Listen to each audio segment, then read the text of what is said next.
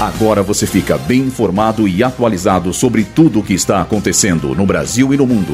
Está no ar. Boletim Rádio Gazeta Online.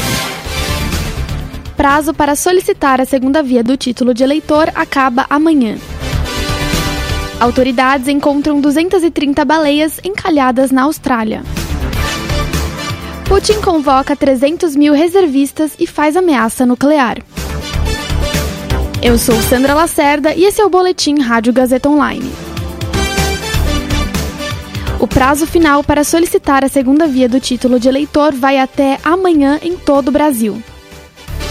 Para fazer o documento, é preciso estar em situação regular junto à Justiça Eleitoral, sem multas pendentes. O título pode ser impresso diretamente na ferramenta Autoatendimento ao Eleitor, no site do Tribunal Superior Eleitoral o tse.jus.br. Também é possível solicitar a segunda via nos cartórios eleitorais.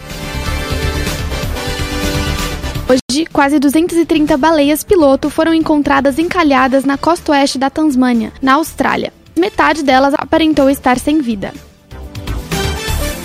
Especialistas em conservação marinha e funcionários com equipamentos de resgate de baleias tentam devolver a água àquelas que estão fortes para sobreviver. Os animais mortos serão retirados para evitar atrair tubarões à região.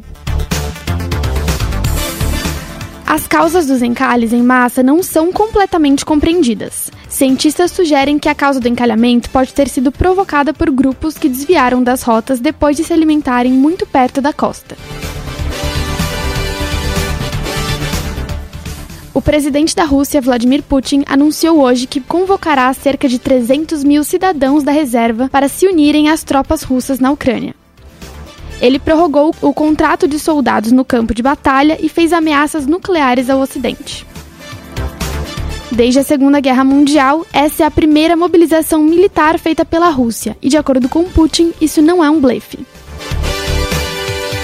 O líder russo não deixou claro a partir de quando os reservistas começarão a ser convocados, e nem quanto tempo será necessário para convocar todos eles. O que ficou claro é que apenas os que já têm alguma experiência militar entraram na lista de mobilização.